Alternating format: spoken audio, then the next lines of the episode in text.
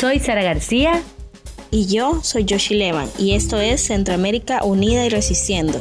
Un podcast para conversar sobre política, derechos humanos, derechos sexuales y derechos reproductivos desde una mirada feminista e, e interseccional.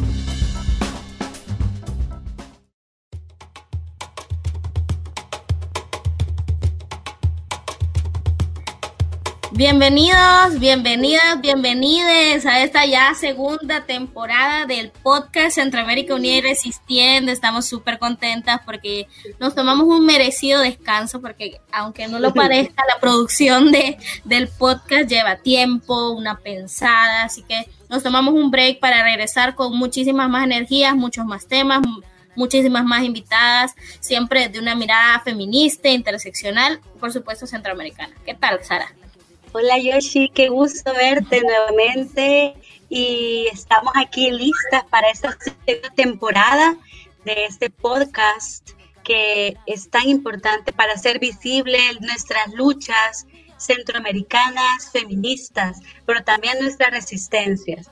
Toda la primera temporada fue un reto, ¿verdad? Y lo sigue siendo porque estando en una pandemia, buscando producir y articularnos también, ha sido todo eh, un, reto en este contexto, pero estamos muy felices de romper con todas esas brechas, ¿verdad? Que, nos impone el sistema, las brechas también en el plano de lo cibernético, ¿verdad? Y hemos logrado tener diálogos con compañeras de toda la región, así que muy feliz, Yoshi, de estar acá.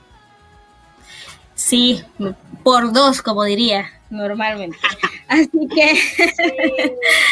y nos acompañan hoy dos compañeras, valga la redundancia, de centroamericanísimas, ambas dos. Eh, nos acompaña Laura Valenciano de la Asociación Ciudadana Acceder. Laura es feminista, es eh, coordinadora de incidencia política de la Asociación Ciudadana Acceder en Costa Rica, que es una organización de las que inició formando parte de, la sombría. Eh, Laura es egresada de la carrera de Derecho en la Universidad de Costa Rica con experiencia en gestión de proyectos sociales, ambientales en la región centroamericana y el Caribe. Además, es facilitadora eh, basada en técnicas de educación no formal con adultos y jóvenes y forma parte del movimiento Aborto Legal Costa Rica a partir de su fundación en el 2018. ¿Qué tal, Laura? ¿Cómo estás? Hola, chicas. Muchas gracias por invitarme. Súper bien. Em, un gusto estar acá con ustedes. Bienvenida. ¿Quién más nos acompaña, Sara? Fíjate que este programa eh, también nos acompaña Julia Herrera de Incide Joven. Julie es una mujer diversa, feminista, que lucha por la defensa de los derechos sexuales y derechos reproductivos. Tiene 26 años, es guatemalteca y estudia la licenciatura de Trabajo Social en la Universidad de San Carlos. Es parte de la organización Incide Joven, un espacio de incidencia política que lucha por una sociedad más justa y libre para disfrutar la sexualidad. Así que bienvenida, Julie, ¿cómo estás? Hola, hola, qué alegre. Gracias por la invitación, por el espacio. Estoy súper emocionada de estar con mujeres tan importantes como ustedes y desde acá las abrazo. Oh, gracias, querida. No, la verdad es un gusto para nosotras que nos acompañen. Sabemos que andan en muchas cosas, más en este contexto de pandemia, en donde parece ser que las jornadas nunca terminan, ¿verdad? Pero qué bueno que hayan podido hacer un tiempito para poder conversar esta tarde. ¿Con qué seguimos, Sara? Bueno, quiero comentar que este programa vamos a abordar específicamente sobre el tema de los derechos reproductivos, de la salud sexual y salud reproductiva, como un derecho esencial. Y queremos conocer cuál es la situación de Centroamérica, específicamente lo que está sucediendo en Guatemala y en Costa Rica.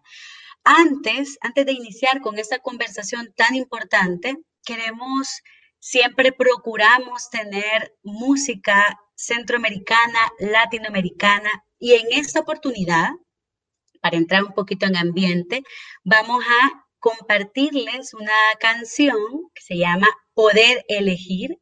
Esta es una, una canción muy potente que la impulsó el consorcio latinoamericano contra el aborto inseguro, específicamente una campaña que habla sobre el derecho de las mujeres a elegir el derecho a elegir nuestro propio destino. Así que les dejo esa canción. Ahí van a ver varias artistas latinoamericanas potentes que hablan de nuestro derecho a propósito de este mes, septiembre, que conmemoramos el día por la despenalización del aborto en América Latina y el Caribe.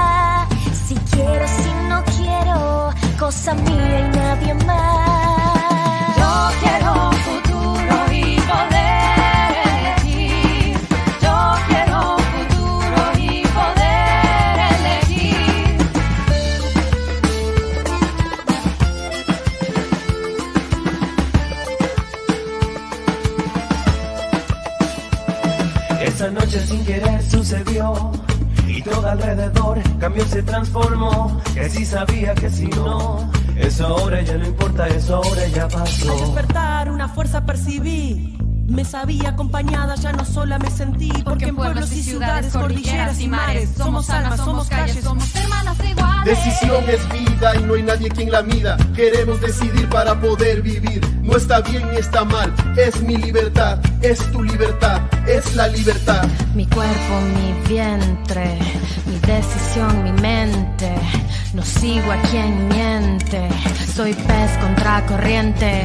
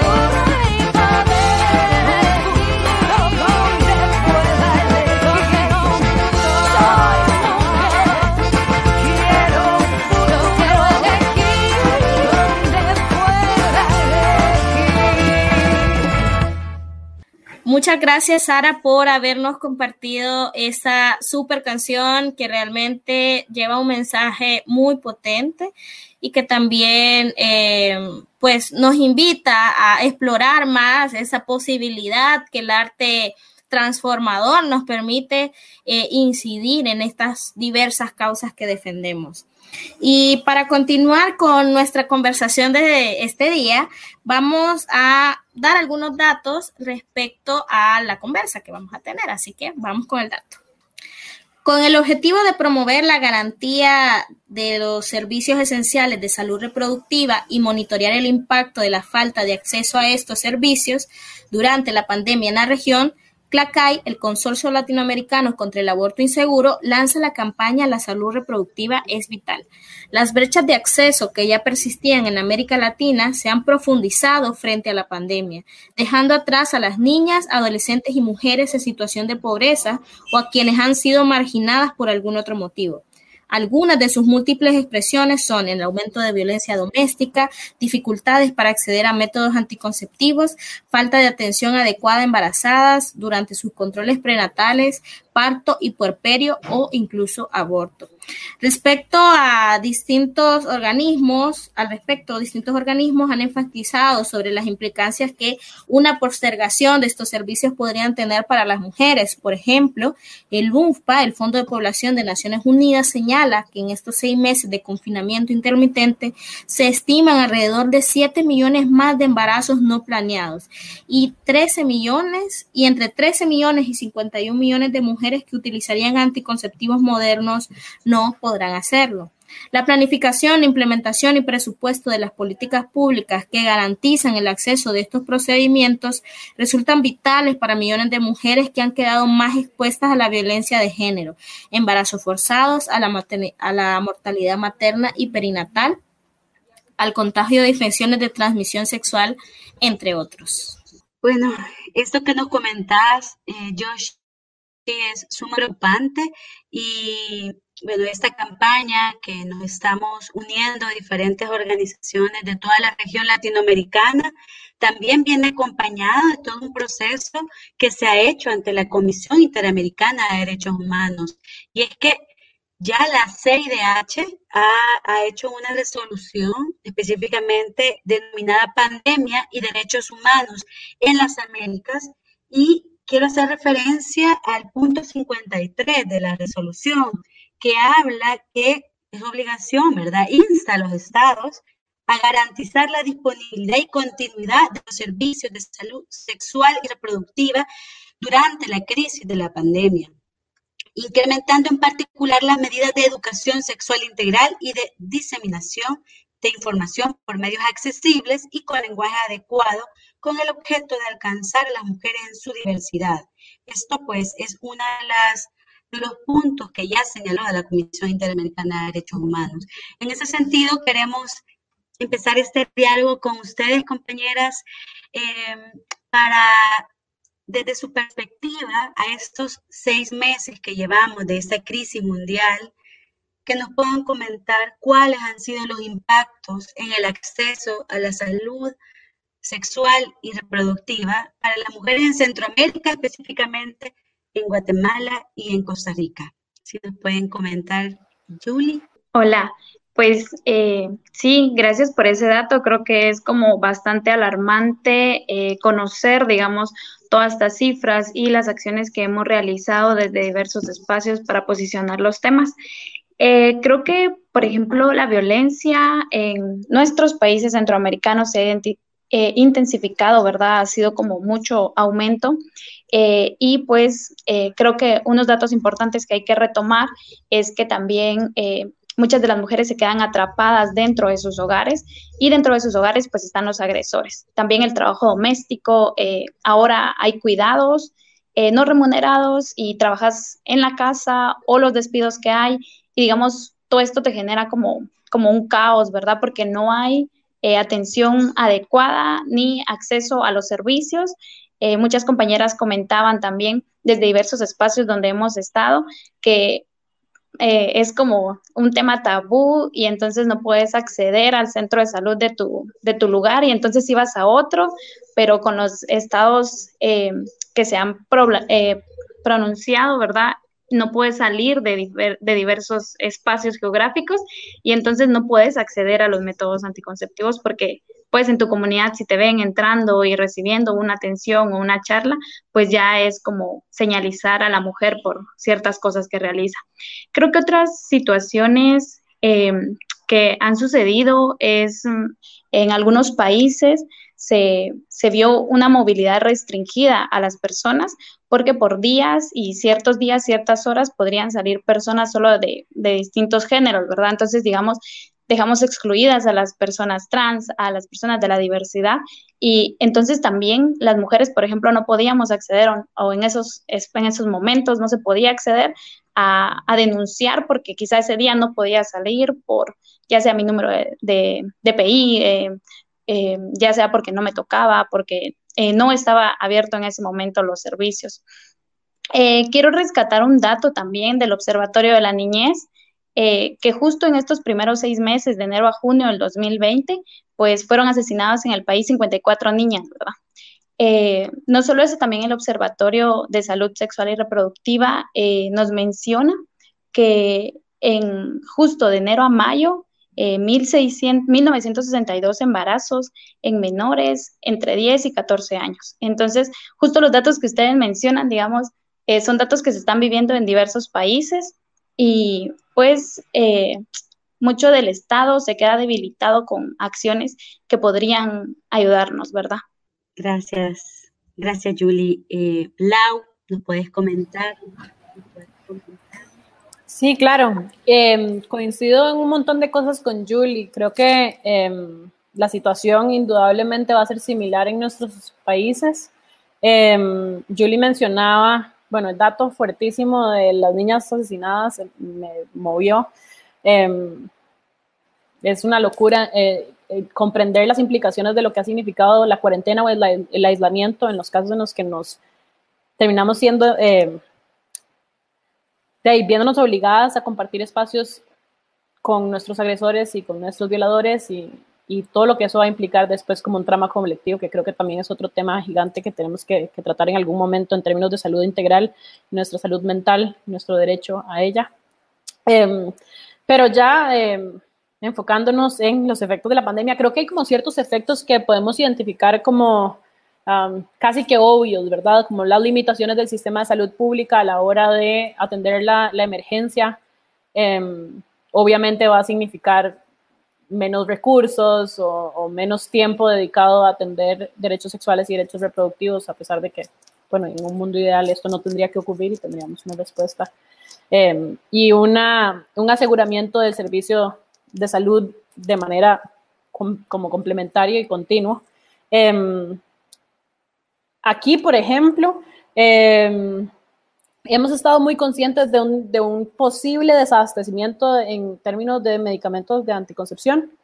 Em, la Caja Costarricense del Seguro Social al principio fue muy clara de que había cierta cantidad prevista para este tipo de situaciones y que no había em, por qué alarmarnos. Sin embargo, yo creo que la pandemia se ha ido alargando más de lo que cualquiera pudo haber previsto en términos de eh, ¿verdad? Como de tener la cantidad adecuada de medicamentos para una pandemia. Em, eso ha sido todo un tema, ¿verdad? Del cual estamos atentas y, poniéndole atención. Eh, coincido con Julie acerca de las limitaciones, por ejemplo, en transporte. aquí lo que se, hubo fue una reducción de la flota por unos tiempos específicos, de la flota de transporte público y limitación de em, como posibilidad de transitar todos los días. Entonces podías transitar, por ejemplo, un día a la semana.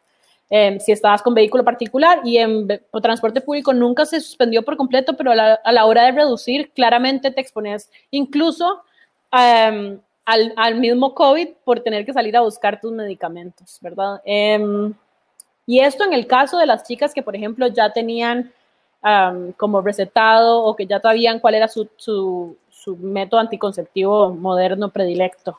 Pero las limitaciones también han implicado, por ejemplo, el aislamiento también ha, implicado una falta de privacidad, que era un poco lo que Julie estaba ahora señalando del tema tabú de nuestra sexualidad. Y yo creo que eso es algo que tal vez ya una grande ni se le ocurre, pero em, indudablemente el tema de cuánto se entera de mi vida la gente con la cual yo comparto eh, el espacio, ¿verdad? Se vuelve un tema interesante a la hora de plantearnos el acceso a anticoncepción, por ejemplo, o el, acceso a nuestra salud sexual. Em, y yo también señalaría, por ejemplo, la limitación o, el, y el cambio repentino al tipo de atención que recibíamos en controles prenatales y postnatales. Em, obviamente, las consultas se redujeron, la cantidad de recursos destinados a nuestra salud sexual se redujeron, los horarios de atención se redujeron, em, y todo esto va a venir a dificultar la asistencia a este tipo de, atención porque además tenemos toda una recarga de nuestras labores a la hora de que toda la familia se encuentra en el hogar, porque sabemos que históricamente además esto ha significado eh, que las que vamos a trabajar más ahí somos nosotras una vez más, ¿verdad? Con, con, la jornada, además ahora somos maestras de nuestros hijos, somos cuidadoras de nuestras familias, somos cocineras de todo el mundo y si a todo esto además le agregamos horarios reducidos de atención y, menos eh, um, disponibilidad de transporte, creo que es fácil entender cómo eh, se van creando más y más obstáculos para verdaderamente poder decidir y asumir nuestra sexualidad de manera responsable. Muchas gracias compañeras, realmente es preocupante lo que ustedes mencionan y un poco también lo que, que desde el dato ya, ya teníamos como ese antecedente.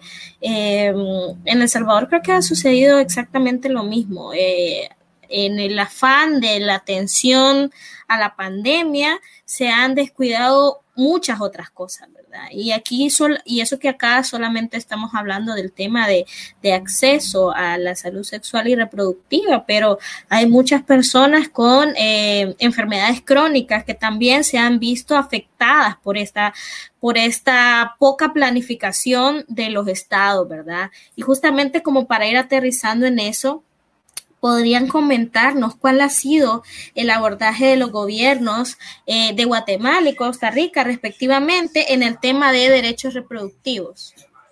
Claro, pues si quieres, no sé, ¿quieres empezar Laura o, empiezo? Voy a empezar Laura ya que terminó ella y luego. Está bien.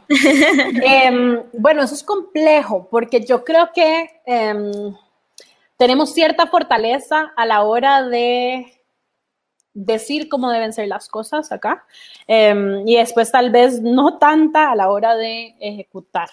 Em, lo digo porque incluso han salido, por ejemplo, em, directrices internas de la, a, la, altura, digamos, de la Caja Costarricense de Seguro Social diciendo es es súper importante que sostengamos los servicios de salud sexual y reproductiva, es importante que tengamos la, el abastecimiento adecuado de los anticonceptivos, que ofrezcamos NYZ. La medida que ya digamos yo rescato es la de las consultas por videollamada para consultas como de primera, como de primera cita, de seguimiento o em, para receta. Em, lo que cambia, por ejemplo, es la posibilidad de recetar un, método anticonceptivo que requiera contacto. Entonces, por ejemplo, ahí no, hay, no hubo mucho que hacer. Lo que hizo fue una reducción de la oferta a todos los métodos que no incluyeran un contacto directo con el servicio de salud. Entonces, por ejemplo, em, podías tener una cita para que te recetaran anticonceptivos, pero no ibas a poder tener una cita si lo que querías hacer un, era un implante o em, una inyección o el DIU. Em, todo eso claramente no iba a suceder, especialmente en todo este contexto. Em, y el otro fue la habilitación del servicio de entrega a domicilio de los medicamentos que habilitó la caja em, para evitar que las personas tuvieran que desplazarse durante la pandemia para recogerlos. Sin embargo, una cosa es lo que idealmente querríamos que fuera eh, cómo funcionan las cosas y otra cosa es lo que se nos reporta o cuánto acceso o incluso conocimiento de que estas cosas estaban siendo posibles durante la pandemia, ¿verdad? Em, yo creo que uno de los temas grandes en derechos sexuales y derechos reproductivos em, apunta justamente a algo que se incluyó en el comunicado, que era el tema de, em, el de educación e información. no solo necesitamos educación sexual, sino necesitamos esa información de manera oportuna. Y por lo menos para mí ahí hay una faltante. Son cosas de las cuales nosotras nos enteramos porque andamos investigando sobre estos temas, pero no es algo que yo haya visto activamente ser incluido, por ejemplo, en las conferencias de prensa que está realizando el gobierno. Eh, no es un tema sobre el cual se ha reportado. Em, y para mí hay, hay, hay ahí todo, todo un tema. Y me gustaría así rescatar, por ejemplo, que ahora Yoshi estaba mencionando lo de la atención a padecimientos crónicos. Em, yo diría también como de otras patologías graves, en nuestro caso al menos, varios pabellones de hospitales fueron destinados, o sea, se les cambió el destino para atender COVID. Y en algunos casos eso ha implicado que el pabellón específico para la atención de mujeres ya no exista. Entonces hay que buscarle campos específicos en otros sitios, eh, etcétera, y eh, porque ese fue el pabellón específico que se como que se le dio otro propósito para tratar la pandemia. Em, y sí, me pareció como súper atinado mencionarlo porque creo que muchas veces celebramos estas cosas como logros de nuestros estados para poder dar respuesta a la emergencia y si bien sí lo es, tenemos que estar conscientes de que el pabellón que desapareció era el de mujeres, ¿saben? Muchas gracias. Eh, Laura, sí, Pues justo quería como retomar eh, lo que decías, Laura, de, de, que justo lo que desaparece es el servicio hacia las mujeres. Pues acá em, yo, eh, bueno, nosotras sabemos, o sea, que los derechos los ejercemos nosotras las personas, pero es el Estado quien tiene como esa obligación de garantizarnos, ¿verdad? Ya sea a través de acciones que realice en la legislación o en políticas públicas, pero nos lo tiene que garantizar. Y creo que acá em, se abordó como eh, un 10 eh, programas que iban a servir para eh, las poblaciones supuestamente eh, más necesitadas y para que estos programas llegaran hacia toda la población y que fuera, digamos, como un rescate para lo que estábamos pasando. Pero eh, estos programas llegaron una sola vez, aún se está esperando que lleguen nuevamente, los programas no fueron como accesibles porque eran cajas de alimentos que te iban a servir para una semana, no llegaron a los lugares más escondidos, digamos, de nuestro país. Y, digamos, otra de las situaciones que se vivió eh, durante estos meses eh, fue esa pérdida de espacios eh, que las mujeres ya habíamos conquistado. en los acuerdos de paz, pues habíamos ya tenido secretaria, secretarías, digamos, instituciones que velaban por eh, que no se ejerciera violencia hacia las mujeres y también, digamos, otros eh, espacios que ya se habían logrado. Y pues con esta pandemia se quiso desaparecer a la Secretaría Presidencial de la Mujer, que era la CEPREM, y fue gracias a muchas organizaciones de mujeres que nos organizamos y todo para defender esta institucionalidad. Y pues algunas otras secretarías sí se desaparecieron, pero digamos, aún la de la mujer, que fue la primera con la que querían iniciar para crear un caos, pues aún permanece, pero no tiene como eh, todavía designado a una secretaria general, ¿verdad? Para el puesto. Entonces creo que eh, esto nos dice que los estados, en realidad, muchas veces, digamos, esta pandemia les sirvió para, para querernos despojar de nuestros derechos, de esos derechos que ya habíamos ganado. Eh, creo que también pues la pandemia pone como en relieve, ¿verdad?, la importancia del Estado y su capacidad para incidir en la realidad eh, a través de diferentes acciones. Eh, pues eh, creo que algo de lo que también afectó bastante es la economía, ¿verdad? La economía de todos los países centroamericanos y pues eh, sabemos que no teníamos como todas las capacidades para atender esta pandemia, pero si se hubiera realizado de una mejor manera, pues creo que se podría haber atendido y no dejar eh, sueltas las otras atenciones que ya se daban, atenciones prenatales, atenciones a mujeres eh, con discapacidad, diferentes espacios y sectores que se dejaron de atender y que todo se inclinó hacia la pandemia. Y pues creo que, o sea, sí era importante, ¿verdad? Pero sin dejar de, de un lado las otras eh, los otros espacios que se estaban atendiendo. Eh, creo que también em, algo importante es que eh, las organizaciones de mujeres pues seguimos como en esta lucha constante de, seguir defendiendo nuestros derechos y seguir denunciando, ¿verdad? Que las acciones que están realizando desde muchos estados pues no garantizan el acceso a los servicios a todas las mujeres ni a toda la población. Muchas gracias compañeras. Eh, Laura y Julie, definitivamente las medidas homogenizantes que han impulsado los gobiernos de Centroamérica, pues están generando estos impactos en la vida de las niñas, de las mujeres, de las disidencias.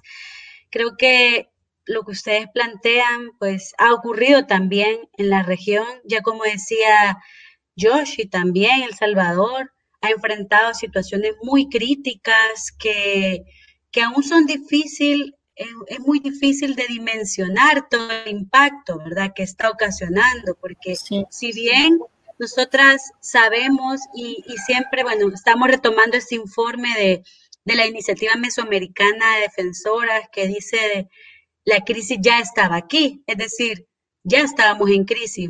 Todos nuestros países centroamericanos, mesoamericanos ya vivían situaciones de precariedad muy notorias y que esta pandemia pues solo ha venido a profundizar, a potenciar mucho más las desigualdades. Entonces, creo que es de gran importancia, ya Julie un poco lo mencionaba al final de su intervención, pero queremos dedicar un momento específico, ¿verdad?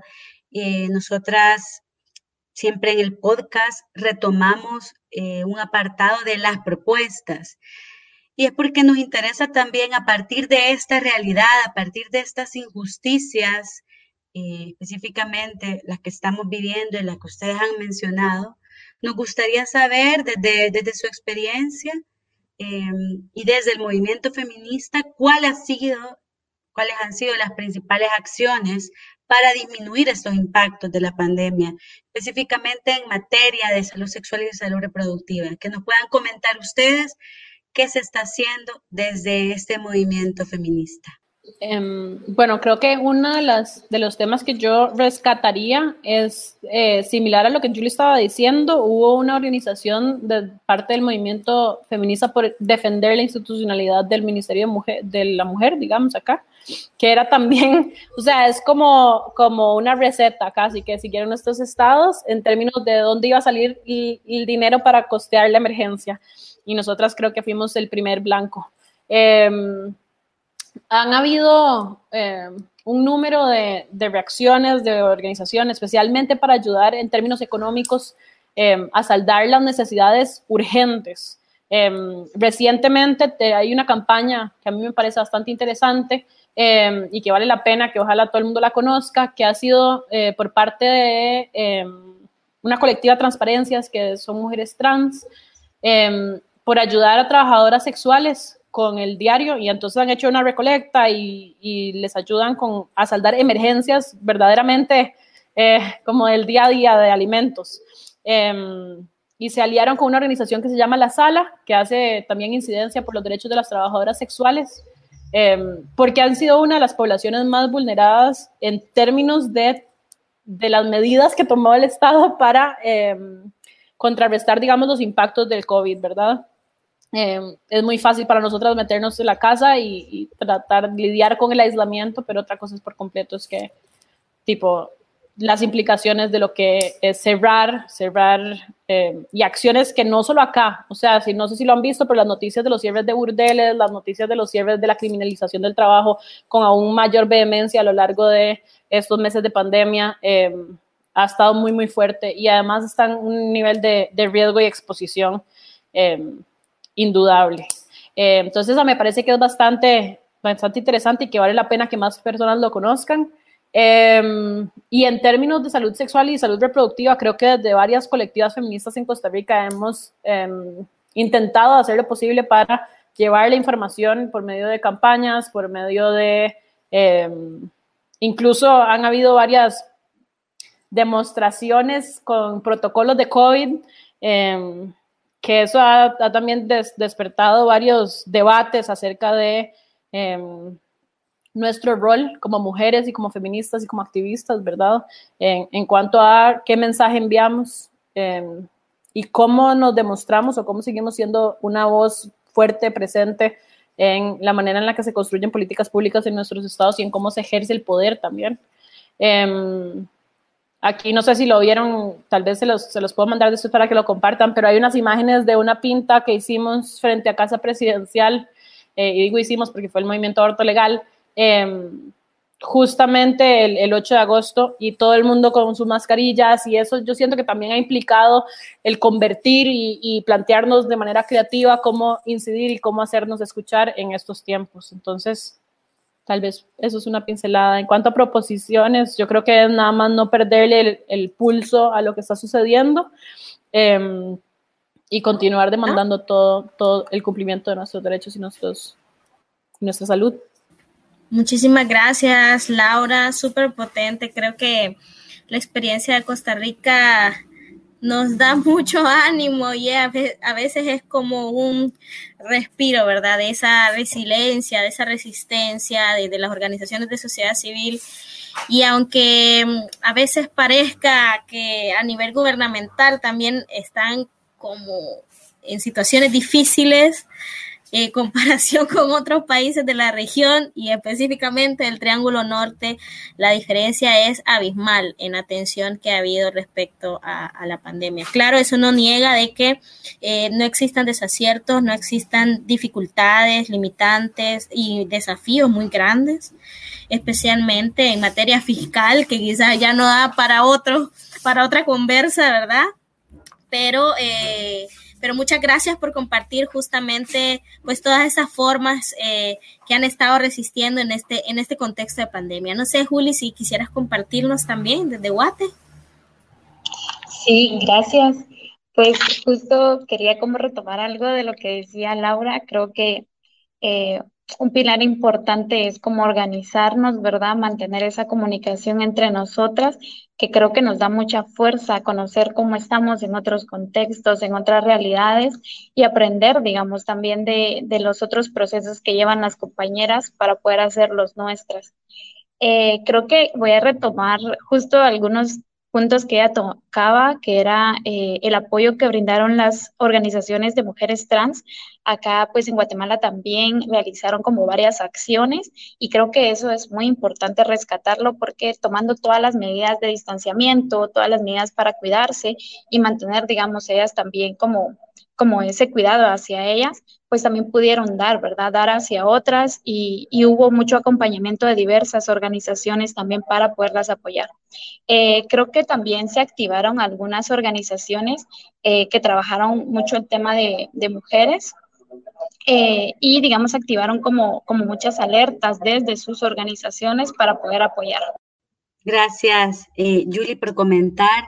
Definitivamente, mantener la comunicación entre nosotras ha sido una de las herramientas potentes que hemos desarrollado en este contexto. Las pues las activistas centroamericanas, creo que el espacio de la sombría nos ha permitido esto de alguna manera, ¿verdad? Con las asambleas en donde hemos podido conocer qué está sucediendo en cada uno de nuestros países y luego también la articulación en otras, en otras redes, en otros espacios eh, como esta de Clacay, la campaña 28, las REMS, hay una diversidad de redes que las activistas, feministas, formamos parte y que han sido de alguna manera, pues, una, una, una forma de, de, sostener nuestro, nuestro movimiento, nuestro activismo, nuestra resistencia, pero también la solidaridad que, que se ha podido propiciar a partir de esto. Y lo que ustedes han mencionado, ¿verdad? Estas acciones de, de incidencia, estas acciones de, desde las alertas hasta las líneas de atención, hasta acciones de calle que, hacemos en este contexto, siempre cuidándonos, creo que son fundamentales para continuar posicionando nuestras luchas y el tema específico de los derechos sexuales y derechos reproductivos. Creo que ha sido muy importante escucharlas y también vernos reflejadas, ¿verdad? Porque lo que ustedes están diciendo, pues hay varios elementos que también los hemos vivido nosotras y, de veras que ha sido muy importante poder estar eh, también viéndolas, todo lo que hacen. Y, bueno, no sé, Yoshi, si querés agregar algo a este último punto. No, la verdad que ha sido una plática, creo que se nos fue súper rapidísimo el tiempo. Que hoy cumplimos con los 45 minutos que nos pusimos de meta. fue, fue una conversación bastante rica seguramente vamos a tener que encontrarlos nuevamente para retomar, porque eh, siempre hay otras aristas, otras perspectivas que podemos incorporar para seguir analizando, para seguir proponiendo, ¿verdad? Estos problemas que, que ahora, ¿verdad? Se nos presentan a partir de la, de la pandemia, que se agravan algunos inclusive, pero que también... Eh, pues hay esperanza y hay mucha, mucha fuerza, ¿verdad? Que desde el movimiento eh, sigue empujando, ¿verdad? Esa vanguardia que, que ha sido que sigue y seguirá siendo el movimiento feminista centroamericano y latinoamericano y caribeño. Así que Muchísimas gracias, compañeras, por haber estado esta, este día con nosotras aquí conversando en el primer episodio del podcast. Eh, les invitamos a que puedan estar pendientes, ¿verdad?, de los próximos episodios, que vamos a tener muchísimo más, sobre todo en este mes que es súper, súper emblemático para todas nosotras, ¿verdad? Que es septiembre, que es un mes que nos une de una marea verde, morada en Costa Rica también, que, que le ha llegado a, cada rincón del mundo, cabal, que ha llegado a cada rincón del mundo y que no, que se ha convertido en un emblema también para nosotras, que vamos caminando por la calle, encontramos a una compañera con un pañuelo y decimos, se va a caer, lo vamos a tirar. Así que muchísimas gracias por haber estado. No sé, Sari, algo más que, que podamos agregar.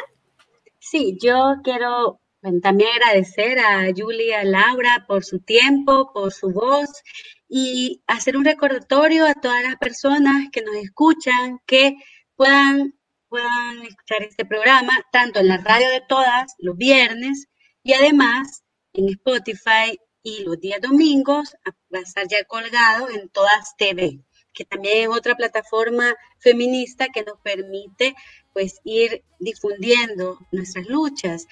Eh, quiero también mencionar una buena noticia y es que una radio comunitaria salvadoreña que se llama Radio La Clave va a empezar también a difundir este podcast la primera temporada, así que nos van a escuchar todavía mucho más, van a escuchar las luchas centroamericanas todavía mucho más desde el territorio, así que bueno, estamos felices por dar esa noticia y felices de iniciar esta segunda temporada. Nos encontramos en un próximo episodio de este su programa Centroamérica Unida y Resistiendo. Muchísimas gracias por escucharnos y hasta la próxima.